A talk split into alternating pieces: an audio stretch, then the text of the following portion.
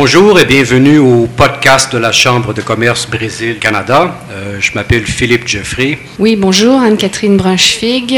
Anne-Catherine, peut-être juste baser un peu sur ton expérience. Évidemment, je pense que vous avez compris que euh, euh, ouvrir ou créer une société ici au Brésil, il y a plusieurs actes, plusieurs étapes.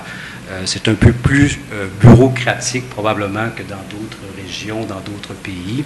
Mais un peu basé euh, sur ton expérience, ce serait quoi le délai normal euh, en commençant les procédures pour, euh, pour créer la société? Et puis, disons, pour être capable de commencer à opérer normalement? Est-ce que tu es capable de nous donner une idée un peu de ce délai-là, si toutes les choses vont normalement, évidemment? Oui, c'est, si toutes les choses vont normalement, c'est peut-être le point principal. Et est-ce que je peux compléter la question? Parce que j'avais posé la, la question, j'ai entendu dire, et je voulais avoir ta confirmation, que comme c'est euh, justement les délais sont différents selon que l'objet social de la société est service ou industrie ou commerce, des avocats, je ne sais pas si ce sont quelques avocats, la plupart des avocats, quand ils ont à créer une société commerciale ou industrielle, vont d'abord créer une société de service et ensuite la transformer justement pour gagner, du temps. Est-ce que, tu peux confirmer ça ou pas? Bah, c'est ce qu'on a fait avec euh, certains clients, mais euh, après, je ne sais pas au bout de ligne si ça a vraiment euh, permis de gagner du temps. C'était peut-être parce qu'on avait, on n'avait peut-être pas une définition entière du projet. Donc, il y, a la première phase qui est un peu un cafouillage initial pour, pour les procurations. Ça, c'est une phase où le client se doit d'être réactif, puisqu'on dépend de lui complètement pour savoir qui vont être les associés, euh, qui vont être les représentants. Donc ça veut dire qu'il faut qu'il ait des représentants. Donc souvent, l'investisseur n'est pas prêt et ne se rend pas compte de l'importance euh, des gens dont il a besoin pour pouvoir opérer. Il faut qu'il ait des représentants et il faut qu'il ait un administrateur. Donc déjà, ça prend au moins une personne, voire deux. Euh, s'il ne veut pas mettre tout ça dans les mains de la même personne. Euh, nous, évidemment, on considère, on, conseille fortement que ce rôle de représentant des associés étrangers soit rempli par des comptables.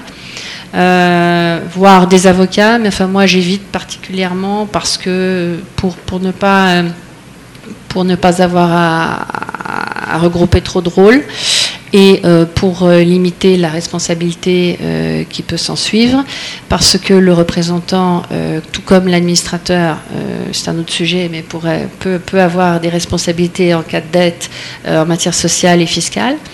Donc, pour revenir au sujet, c'est vrai qu'il faut aussi qu'il y ait toute une réflexion, et souvent il y a une période de mou entre le moment où on dit ben, on va créer la société, puis là on dit oui d'accord, mais alors qui est-ce qui représente? Qui est-ce qui va être l'administrateur? Où est-ce qu'on quel est le siège? Et là on n'a pas toutes ces réponses. Donc, euh, donc voilà, donc il y a toute cette réflexion. Et quand les gens viennent faire des démarches commerciales au Brésil, il faudrait garder en tête euh, toutes ces questions-là pour le jour où on veut vraiment s'implanter parce que il va avoir besoin de, personnes euh, opérationnelles. Si on n'a pas ces personnes opérationnelles, Effectivement, le, plus simple, c'est de choisir des professionnels initialement qui vont pouvoir accompagner. Donc, euh, je parle de comptable, ça peut être un comptable, ça peut être un, pourrait être un administrateur professionnel, ça peut être un, éventuellement un, avocat, sauf qu'en général, le, le comptable n'acceptera pas l'administration s'il n'a pas la comptabilité pour justement éviter sa responsabilité. Comme l'avocat ne fera pas la comptabilité, c'est très rare. Il peut faire la création et tout de suite il repassera la, la balle à quelqu'un.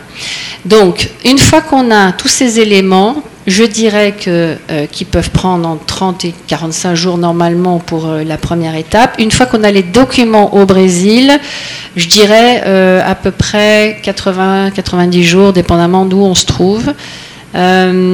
sachant que je compte pas l'ouverture du compte de banque là-dedans et euh, ni les demandes euh, particulières euh, auprès des inscriptions professionnelles qui sortent des, sentiers battus. Parce que j'ai déjà eu à me battre pour ouvrir un compte de banque et ça, ça m'a pris six mois. Donc, Ok, non mais effectivement, en, en, général, on vise trois mois, mais on a, déjà, on a déjà connu six mois pour... quand on n'a pas de chance, ça prend six mois. évidemment, on doit tenir en compte que ça dépend également des opérations de la compagnie ici au Brésil, parce qu'évidemment, euh, un investisseur qui veut rendre des services ici au Brésil, c'est déjà des procédures beaucoup plus simples qu'une compagnie qui veut venir ici euh, ouvrir une, euh, une industrie, faire de l'import, faire de l'export. Donc, évidemment, les, taux de, le temps normal de création d'une compagnie va aussi être basé sur ça. Mais je pense qu'on est d'accord pour entre deux et trois mois normalement. Évidemment, je suis d'accord avec toi, Anne-Catherine, qu'il y a certaines décisions qui doivent être prises initialement. Euh, la, localité de la, compagnie, qui va être administrateur local, mais une fois que ces, ces démarches ou ces questions-là ont été répondues, souvent, j'imagine, en deux et trois mois, ce serait le temps nécessaire pour... Euh, oui, là, on parle vraiment pour avoir la coquille en opération. Après, euh, si effectivement il y a des permis à obtenir spécifiques, euh, ça, c'est d'autres d'autres délais. OK. Merci. Merci.